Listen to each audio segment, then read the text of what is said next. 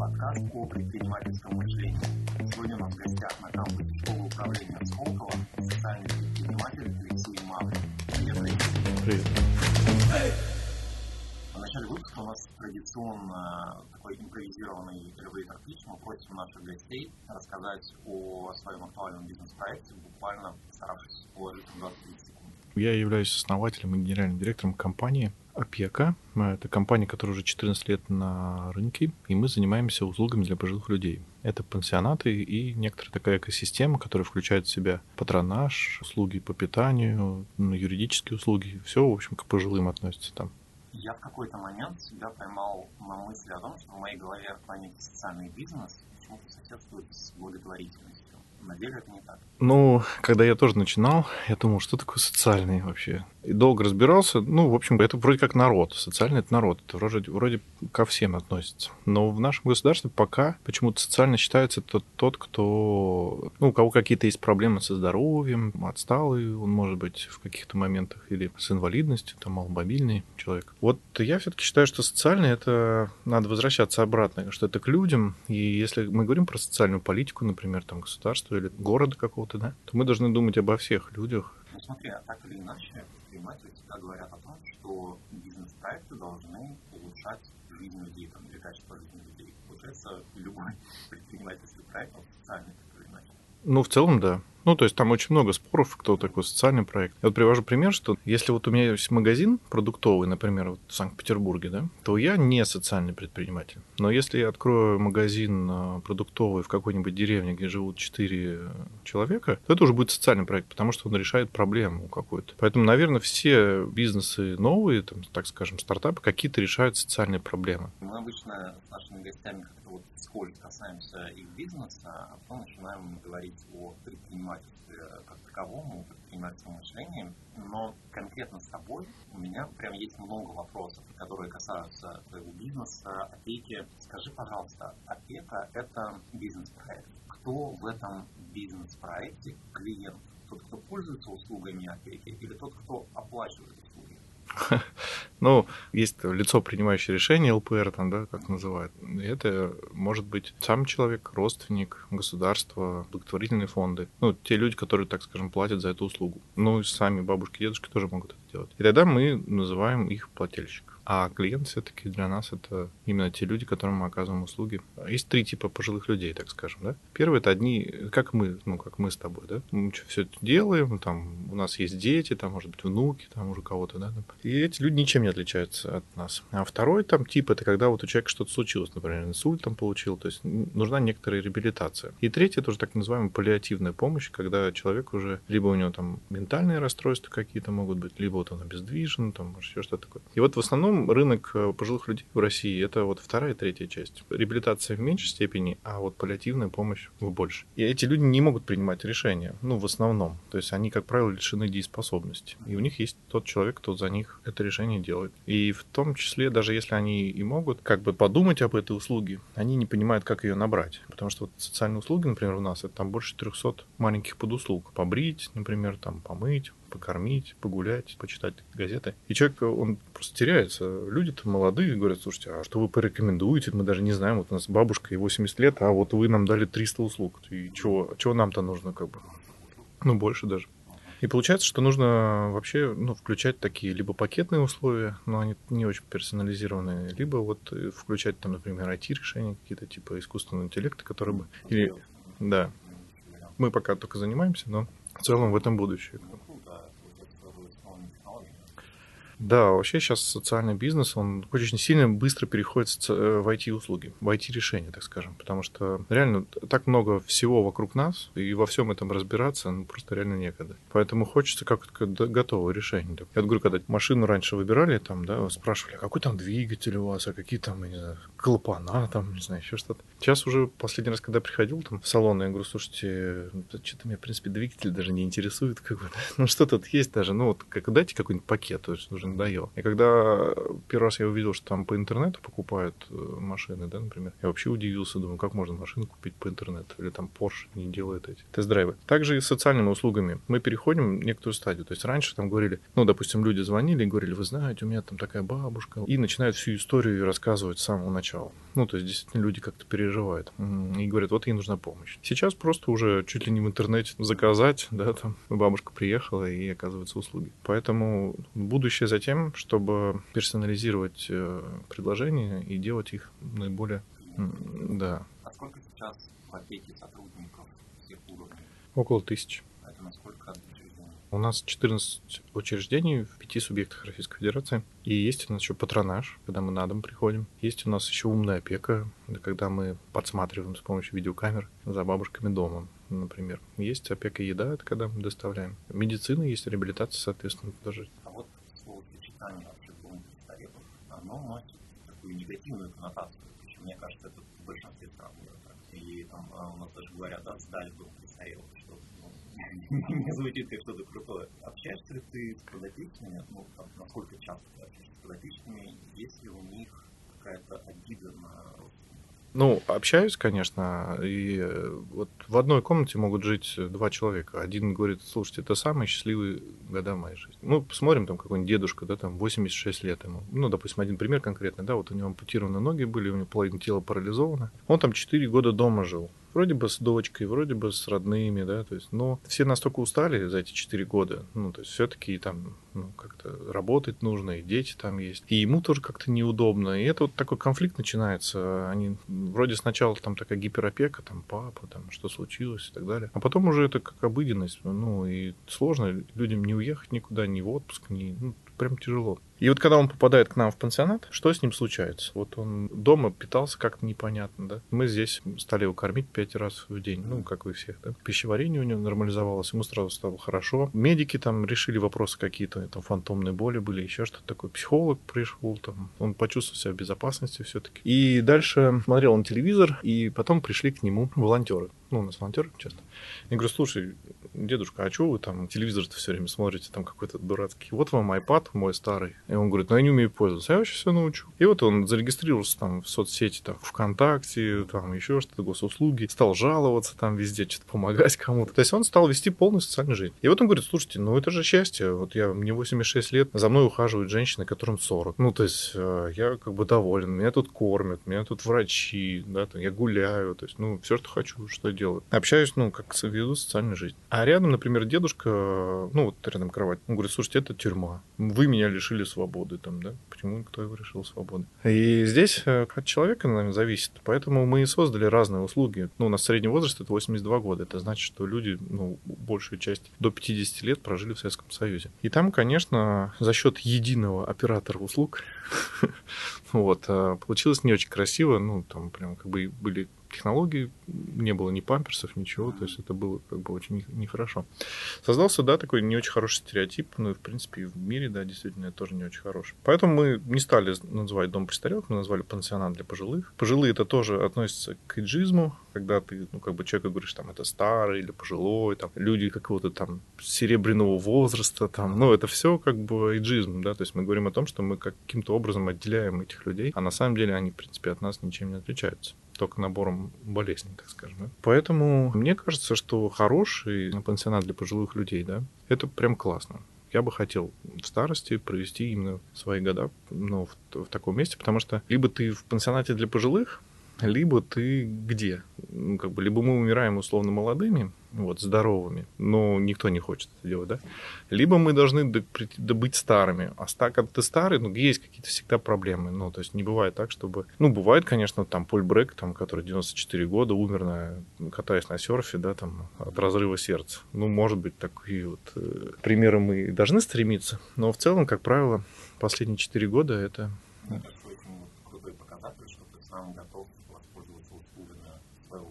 да, ну мне бабушка э, и мама была тоже там, ну, то есть я, я не стесняюсь своего пансионата. Мне когда было 12 лет, я приехал к бабушке на лето, и мы пошли в гости к ее подруге. У них частный дом был, в деревне был, и они пошли, значит, с бабушкой там своими делами заниматься. А меня оставили с мужем подруги. Он был такой очень сильно в годах уже мужчина, и он страдал деменцией, чем я на тот момент не знал. Ну и, соответственно, я как бы с ним разговаривал как абсолютно адекватным человеком.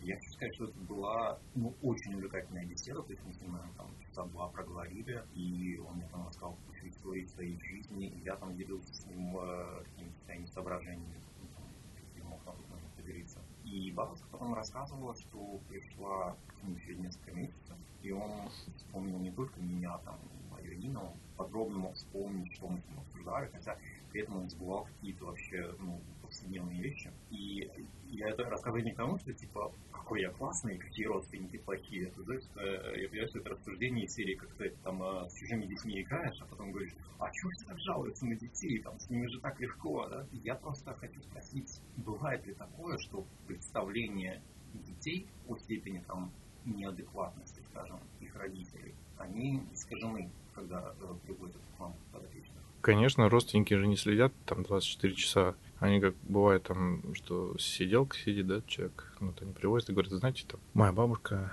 божий одуванчик. Uh-huh. Вот, она такая вся молодец. А потом, когда мы смотрим на видеокамеры, ну, у нас везде видеонаблюдение есть, э, ну, там, допустим, не спит ночами, да, там mm ходит, ругается на всех. Показываем родственникам, говорит, это правда, это может быть? Нет. А в другую сторону бывает? Когда говорят, ну, вообще не себе человека, а там, начинает работать. Конечно.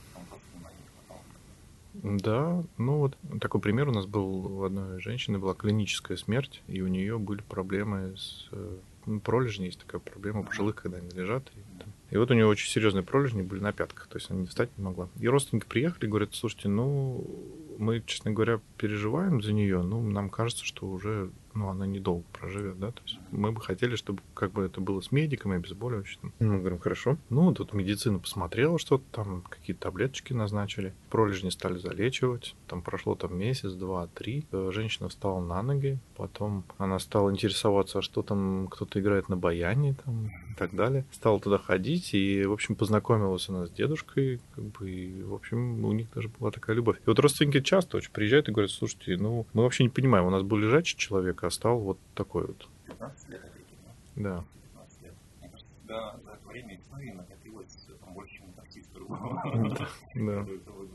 Ну, на самом деле, мы так все время думаем, что какие-то люди, там, что какие-то болезни все, так их много там или еще что-то. На самом деле, можно на болезнь пересчитать на пальцах рук, да? Ну, вот, в целом, как бы и проблемы тоже. И когда люди профессионально занимается этим, то никакой проблемы вот со старостью не, не, не бывает. Конечно, есть какие-то болезни такие прям тяжелые.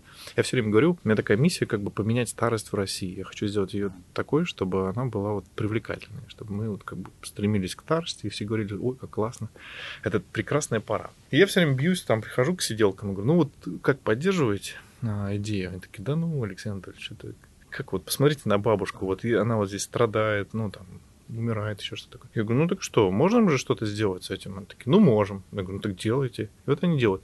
Я говорю, хорошо, ну может быть с этими людьми, которые э, сегодня, да, им плохо, еще что-то такое, но мы же видим, какие они ошибки делали. Например, там люди не мерят сахар, да, или знают, что у них сахар повышенный, начинают там пить вино. И я говорю, ну мы же видим, чем это заканчивается, видим вот это ампутации, там еще что-то. И потом люди как бы это не вернуть. Может быть, ну наш взгляд такой как бы со старости, да, взгляд в молодость, он как бы может другим людям быть э, напоминанием. Вот просто рассказываю там один дядька очень такой, ну, любит широко на, в ресторане там гульнуть, еще что-то. А у него диабет, вот он колени нет, нет, нет, просто обычный человек. Ну вот, и вот тут он гуляет в ресторане и пьет вино. Я ему говорю, слушай, ну что ж ты делаешь-то? У тебя же диабет, вот колени болят ну это все плохо очень. Он такой, ну да, да, понимаю, ну там это же все, там гуляем. Я говорю, хорошо, завтра в 8 утра или в 9 встречаемся в пансионате, я тебе покажу, чем это заканчивается. Только не надо. ну, вот. Я говорю, ну вот люди тоже, ну хорохорятся, да, то есть, ну как бы говорят о том, что да нет, меня это все не будет касаться, еще что-то такое. Нет, вот есть как бы вещи, которые, ну нельзя, так скажем, пропускать. Пансионаты для пожилых людей, они являются некой иллюстрацией, ну, можно по некоторым людям просто смотреть, какие они ошибки делали. И э, рассказывать другим, что не нужно это делать.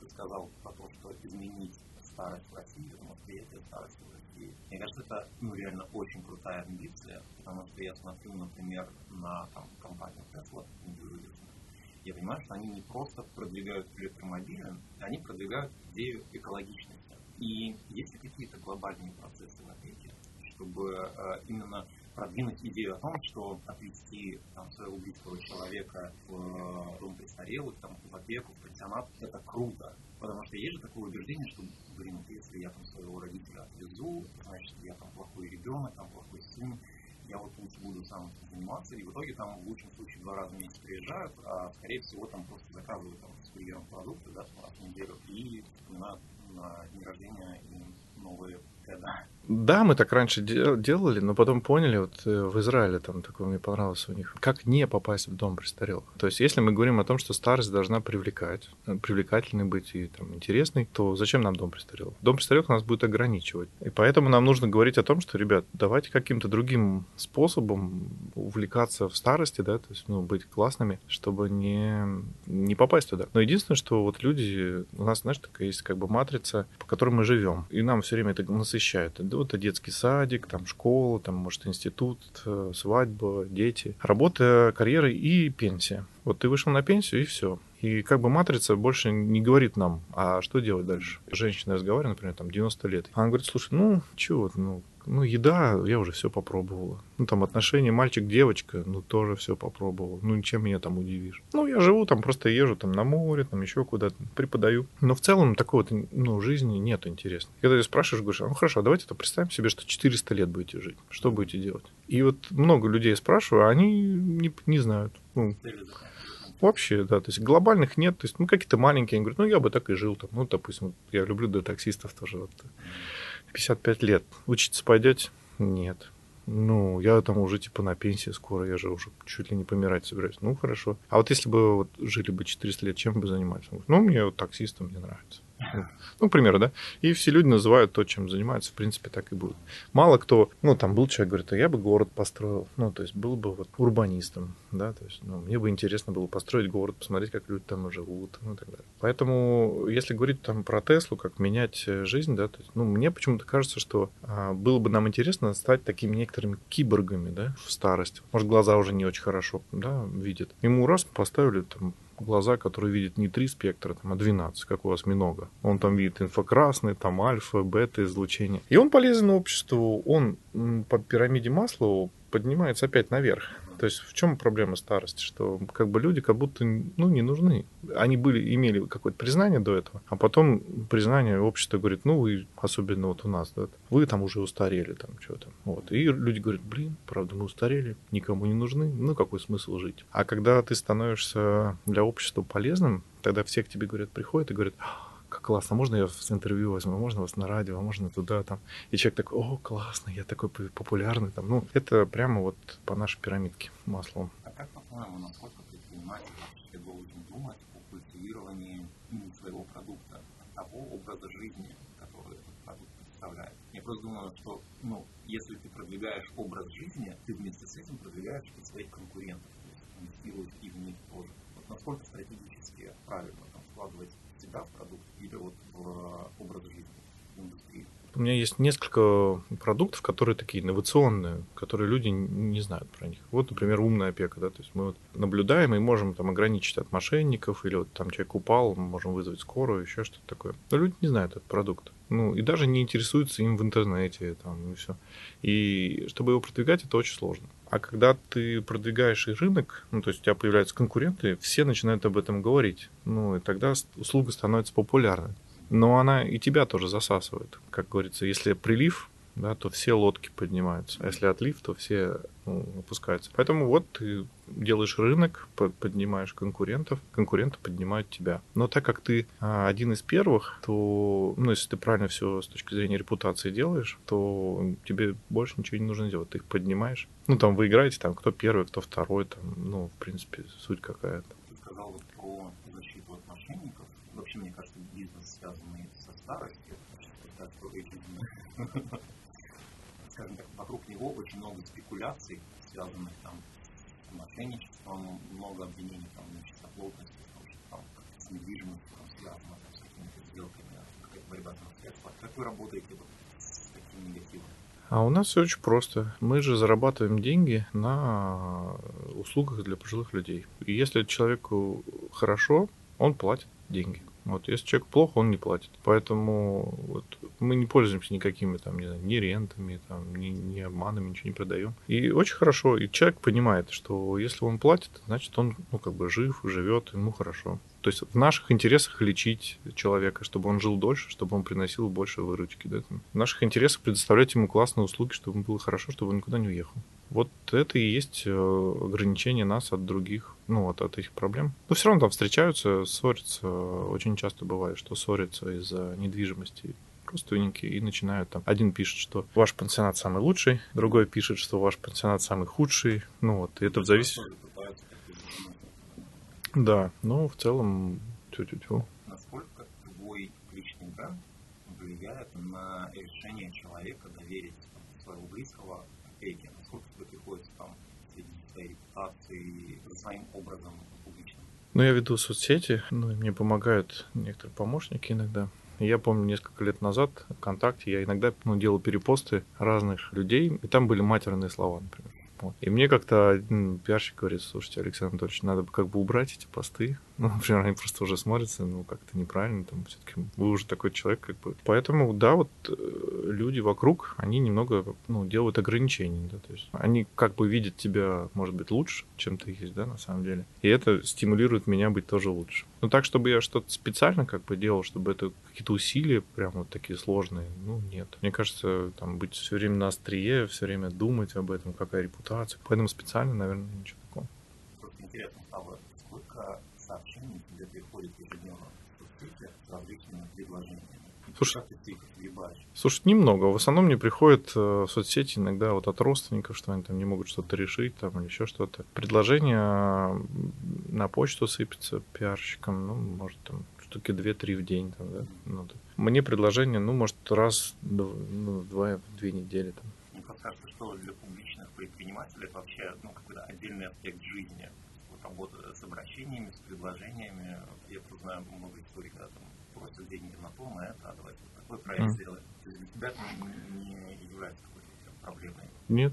А знаешь, как вот предприниматель, я помню, смотрел подкаст, ну, кого-то, и там он человек говорит, ну, тоже такой публичный, он говорит, вот все просят телефон, чтобы позвонить. А я, говорит, не даю телефон, который позвонить, я даю телефон тот, который вот смс только принимает. И говорит, если надо что-то, ну, конкретно пишите, и все. Говорит, знаете, никто не пишет. По-моему, долго не говорил, кто-то такой. Вот. Э, да. А вот люди, а, а звонить люди звонят, да, то есть, ну вот, поэтому, в принципе, вот если как бы в соцсетях, ну, что-то люди предлагают, то а что конкретно вы предлагаете, например? И, как правило, ну, многие люди даже не знают. Да, да. С возрастом все люди становятся более сентиментальными, потому что понимают, что все материальное, это все такое тленное, да? Мне просто, ну, вот было интересно, какая мотивация содержится в голове человека, который решает заняться социальным бизнесом. Слушай, ну, в институте еще, вот мне больно стало, когда мои одногруппники все говорили, слушай, надо валить из этой рашки, здесь ничего, там, вот я поеду в Германию, я поеду туда. Я так думаю, ну, как-то жалко. Ну, Нулевые, да? Да, 2004 я закончил. Э, ну, я вот сейчас был во Владивостоке, и мне рассказывали про выпуск 2014 года. Ну, у них ДФУ там, и там тоже, ну, весь курс то же самое, думают. Они учат языки, вот там девушки уехали, кто в Германию, кто в Испанию. я подумал, а что же такое в России не так, что вот так происходит? И что-то, ну, как-то забыл. Потом посмотрел я бюджет 2008 года Российской Федерации. Там было что-то 8 триллионов, что ли. Из них половина это на социалку. Я такой думаю, ну ничего себе, половина бюджета на социалку. А, а а где это все? ну, то есть это выгодный пирог, ну, то есть это большие деньги. Я подумал, что это было бы здорово, ну, заняться социалкой, потому что это и деньги, и миссия, да. Ну и как-то дальше уже пошло все просто состыковываться. Вот поволонтерил, посмотрел, как бабушки и дедушки живут в квартирах у себя, ну, так вот, в принципе, все у них есть, да, там, но не хватает вот этого общения, не хватает э, услуг каких-то действительно, которые им нужны. И вот мы просто разговорились о том, что было бы здорово придумать там такой дом престарелых, который, который был бы интересен людям. Вот и вот с этого началось. А уже потом начинают мысли приходить о том, что так это же так же все могут люди-то жить, да, то есть, а может быть, не нужно всем в дом престарелых попадать, может быть, можно что-то другое сделать, можно там и так далее. И вот вырастает такая история. А вообще, вот если смотреть, как бы, ну, страну, всех людей, вот во всех всех поколениях, да. Очень важно, на самом деле, помогать пожилым людям Потому что когда вот мы растем, мы вот если не... Мы сейчас... Многие не видят старости в России, да? Потому что они говорят, ну, а что я вот буду старый делать? Там? Вот, например, ну, просто как вот люди на север уезжают, там работают, работают, а потом говорят, я из севера уеду, потому что я сюда приезжал только деньги зарабатывать. И куда он уезжает? Там на юг или еще куда-то, да? То есть также и вот в России люди смотрят и говорят, слушайте, а куда, а что мне делать в старости? Ну, там, доступны среды, ну, она есть, но такая. В других странах еще хуже, да, но я просто к тому, что не нужно обращать сейчас на другие страны, а просто нужно понимать, что если мы хотим сделать старость счастливой, то это много-много факторов, которых, э, ну, нужно делать. Они такие мелкие, но очень важно их делать. Ну, там, юридическая часть, вот это там доступная среда, там услуги, медицина и так далее. Да? И если мы изменим это, то тогда люди скажут, слушайте, а как я могу вообще куда-то уехать? И тогда начинается, а зачем мне там воровать? Давайте сделать лучше что-то, да? Ну, то есть э, там сейчас люди как бы думают, да, я сэкономлю здесь, деньги переведу и поеду в Испанию в старости жить. Ну, блин, Ребят, ну так вот и смотришь какие-то вещи, где дорогу можно было сделать один раз добротно, да, делают по сто раз. И вот недооценивают старость, да, то есть э, перекосы, я за баланс. То есть вот можно там на детей обращать внимание, это важно, студентов важно, работа важна. Ну, стариков не забывайте тоже. Пока про стариков как бы совсем не говорят. Скажи, пожалуйста, а есть ли примеры предпринимательства, может быть, среди ваших подопечных? Не знаю, бабушка вяжет носки, говорит, продайте, Нет. Вот в бизнесе же что важно? Это цикличность, э, чтобы у тебя все процессы повторялись вовремя, да. А с бабушками ты не можешь. Она сегодня болеет, завтра, ну, глаз дергается, там еще что-то, ну, я условно там, да. А тебе нужно сегодня и столько-то вот этих э, вязаных штучек, поэтому это не работает. Но с пожилыми людьми, ну, именно такой вот работы, как бизнесом, вряд ли получится. Это скорее инструмент поощрения, да? Ну да, да. Так. Это такая вот наигранность, она на самом деле, на мой взгляд, не особо никому не нужна. То есть, ну, когда вот притворство такое, да, то есть ты как бы говоришь, ну, давай, там, повяжешь, там, это же так важно для других, там, и человек такой, как будто, да, тоже, да, да, конечно, важно. Там, он же понимает, что, может, это не важно, да, то есть, поэтому я вот за то, чтобы да, честным и придумать э, самим себе, чем нам в старости после пенсии заниматься. Вот когда мы найдем этот стимул, тогда мы и поймем, зачем быть здоровым, зачем там то-то, ну, зачем что-то делать. Да? Когда у нас есть цель. Без цели, как бы получается, что вот сейчас у всех людей цель, пенсия, там, не знаю, 65 лет. Кто-то находит смысл, тот молодец. Смотри, да, между выпуском из университета и опекой прошло 4 года. Угу. Ну, я, у меня в институте еще появилась компания, которая занимается сертификацией. Ну, то есть э, у меня был и орган по сертификации, прям с экспертами, там лаборатория, и посреднический бизнес. Были и зонтоматы мы делали в Санкт-Петербурге. Это, это такие вендинговое оборудование, которое продает зонтики. Было и средства для мытья овощей, там, как и порошок стиральный, экологический. Ну, вот, в принципе, еще там несколько бизнесов таких, ну, поменьше, может. В общем... Э, Или это все вот ты перебирал, только? Ну вот сертификация, она чем интересна? Там все время попадаются какие-то новые продукты. То есть ты начинаешь изучать, а там какие ГОСТы, какие стандарты, почему так, еще что такое. Это довольно интересно. Ну, мне нравилось. Другие бизнесы, они больше про деньги. Ну, то есть там есть миссия, да, там эко-порошок, еще что-то такое, но это такое больше про деньги. И интересно, но как раз они за, и заставили меня задуматься, что, ну, хорошо, ты там заработал на одну машину, там, вторую, ну, даже яхту ты купишь, да, там, например, а что дальше-то, как бы? И вот как-то поучаствовал в волонтерском движении и вот разговорились и стал погружаться в это. И это... Ну, нет, у меня есть еще, еще амбиции, как бы. Вот. Я рассматриваю это как некоторый такой ну, шаг, который бы... Ну, для меня бы это был интересный шаг в моей жизни, который бы... Ну, если я поменяю старость в России, да, ну вот, и отношение к ней, да, то это как бы будет для меня сигналом, что я могу еще что-то больше. Ну, то есть, вот, может быть, следующий шаг какой-то. Чуть-чуть ближе к теме предпринимательства. Мы в первом выпуске разговаривали с Антоном Московским, который делает проект рекламы в космосе. И вот по его словам, базовая способность предпринимателя – это умение продавать, желание продавать. Согласишься?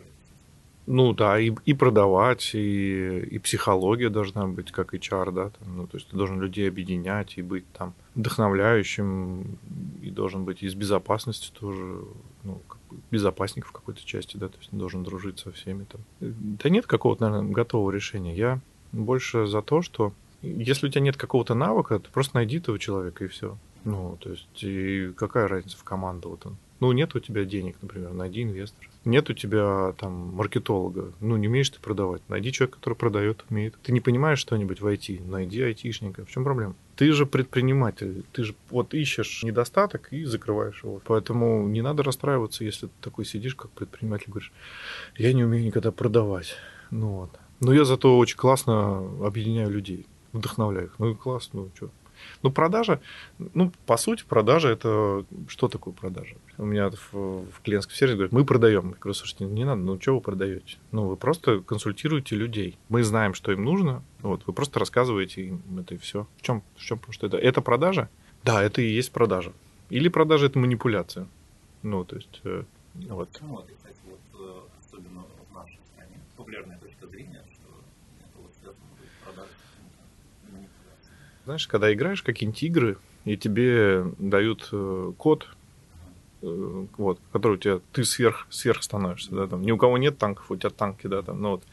И ты такой становишься супер дядькой, ну вот, ну что тебе неинтересно играть через некоторое время. Да, вот какой-то момент ловишь, там, одну секунду, когда там всех раздавил, там, не знаю, еще что-то, а потом ты думаешь, а зачем мне играть? Вот, и также, не знаю, вот можно э, прогнуть людей, так скажем, да, ну, что такое прогнуть? Себе максимально выгодно, им невыгодно, да, то есть, ну, ты, как бы, во-первых, там человек когда-то догадается до этого, ты уже себе врага, возможно, да, то есть он догадается, скажет, ах, ты меня обманул, там, начнет там что-то юлить, ну, вот. Вот очень часто люди, что, ну, вот так вот делают невыгодные условия. Потом, ну, партнеры работают, один понимает, что его, как сказать, ну, невыгодно ему, да, и он начинает там воровать, начинает уходить, там, еще что-то такое. И этот человек не понимает, понимает, а что же такое вот в жизни-то случилось, почему же его все кидают? -то? А, один из вариантов, потому что вот, ну, было несправедливо. Да?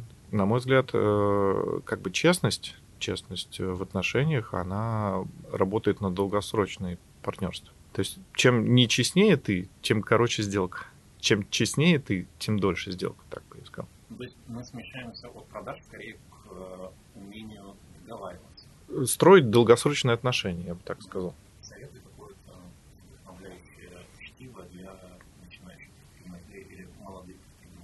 Ну, знаешь, наверное, каждому какое-то свое должно быть чтиво. Ну, вот Карнеги мне очень хорошо в самом начале зашел, да, то есть когда я начинал с Карнеги, например, мне очень нравится. Вот он описывает истории разные, и довольно интересно это читать. Но потом, может быть, в продолжении это вот 40 э, 8 законов власти Грин, да, там написал. Ну, вот. У него там тоже интересные вот эти рассказики, подтверждены такими некоторыми кейсами, да, то есть это, это по поводу управления, да, это по поводу предпринимательства, да, то есть, ну, по идее, ты должен это знать обязательно. Есть еще вот эта Хазина «Лестница в небо», например, тоже по поводу власти и по поводу предпринимательства. Но, может быть, это на начальном этапе довольно сложно зайдет, да? Ну, то есть это может быть и, может быть, непонятно будет. Ну, Карнеги вот легко начать. Мне понравился Ричард Брэнсон, например, книжечка там «Теряя невинность». Я, я как бы из нее подчеркнул, что несправедливость есть во всем мире. И что тебя могут, э, как успешного предпринимателя, всегда палки в колеса ставить, отнять бизнес. И это не только там в России, но это везде. То есть думать о том, что только в России есть какие-то проблемы, неправильно. Ну, вот. и, и тому подтверждение вот эта книга. А мне очень понравилась сейчас книжка недавно прочитал про Тима Кука из Apple. Из нее подчеркнул, что вот все-таки без Азии, без Азии невозможно создать э, ни ноутбуки, там, ни телефоны. Это довольно интересно там описано это. У нас есть э, рубрика имени Лили Сафиной. Лили Сафина наш редактор, который рядом. Она для тебя подготовила конверт. Угу. Привет! Добро пожаловать в игру «Монополия» за 90 секунд. Задача – объединить два предмета, явления или сферы деятельности в бизнес-идею – стартап, дело жизни. Главное, чтобы это новое могло бы приносить вам прибыль в будущем. Сферы – сон, благотворительность. Время – 90 секунд. Ограничения – бизнес не должен быть связан с прямой продажей и должен работать B2B. Удачи! Время пошло! Сонный благотворительность за 90 секунд. И B2B, да? А, ну, сразу напрашивается, как вот в Японии, да, трудоголики, эти люди, э, им, конечно, отдыхать на работе здорово. Ну, там, если мы говорим про логистику в Москве, там тоже, да, там довольно долго уезжать. Поэтому было бы здорово создать, ну, типа а капсульные отели, например, в Москва-Сити, ну, я как условно, да, там, вот, но которые бы были не платными, а бесплатными, да, то есть потому что, ну, потому что люди, которые, наверное, ну, ездят долго, они не очень много зарабатывают, и они все время делают выбор, да, то есть, грубо говоря, там за тысячу рублей переночевать ночь или доехать до дома, ну, там, за 500. И для них 500 рублей это довольно серьезные деньги. Поэтому, если бы это было благотворительный, ну, вот этот капсульный отель, тогда бы люди бы оставались и, в общем-то, высыпались. Ну, это была бы классная идея. А, на чем зарабатываем деньги? Там они едят что-то. Ну, во-первых, там это кафе. Вот. Э, во-вторых, да, действительно реклама может быть. В-третьих, например, английский язык или какие-то курсы там, да, рядышком. Одежда, между прочим. А, гигиенические, ну, какие-то штуки там, да, то есть, ну вот. Нет. Нет. Да реклама там будет не самая большая. Там будет самая большая, это, конечно, еда э, вот, и курс ну, обучения. Это может быть повышение квалификации, то есть, может быть, люди пере, переобучение, например, да, то есть на какую-то другую профессию. Ну, может быть, там, лидерские какие-то курсы.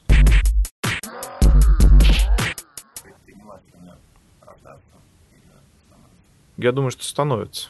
Ведь становление у нас еще в детстве проходит, да, то есть, ну вот, поэтому, да, мы как-то, ну, человек может быть талантлив, еще что-то такое, но это нужно поддерживать, это взращивать, то есть с самого детства нужно говорить, что ты классный, ты справишься, ты сможешь. Вот. Ну или, или... Цель. Ну, цель, ты что-то должен хотеть. Ну, вот обязательно. То есть, если ты чего-то хочешь, ты всегда, ну, наверное, найдешь путь, как этому достигнуть. У тебя хотя бы уже появится вопрос, а как достигнуть, каким способом? Если у тебя цели нет, ну, вообще никаких вопросов не возникает. Ну, все. Поэтому цель, наверное, самое важное. И если родители смогли вдохновить человека и сказать, ты знаешь, ты будешь там, ну, вот, как музыкантом великим, да, там, или футболистом великим. И тогда человек думает, верит в это, начинает стремиться. Также бизнесмен. Ну, кто-то говорит, а ты будешь бизнесменом, да, ты будешь зарабатывать классные деньги и при этом дарить обществу пользу, да, там, добро и так далее. Да, там. И человек говорит, да, я буду. И тогда ему говорят, ну тогда иди в институт, тогда учись э, хорошо, там, развивайся, там, да, имей социальные навыки. Тогда человек вот начинает делать. Мне кажется так. Но это как бы из глубины. То есть нельзя, если там человек ничего не имел, там, в 25 лет ему сказать, там, давай. Ну, вот. И за одну секунду, чтобы он трансформировался. Нет, так не получится. Ну, там, какие-то курсы. Это должно быть прям... Да. Ну, то есть в 25 можно начать, ну, может быть, там, к 30, там, 35. Да, вот есть же люди, которые там 60 лет начинают бизнесменом быть, да, то есть они почему-то захотели этого.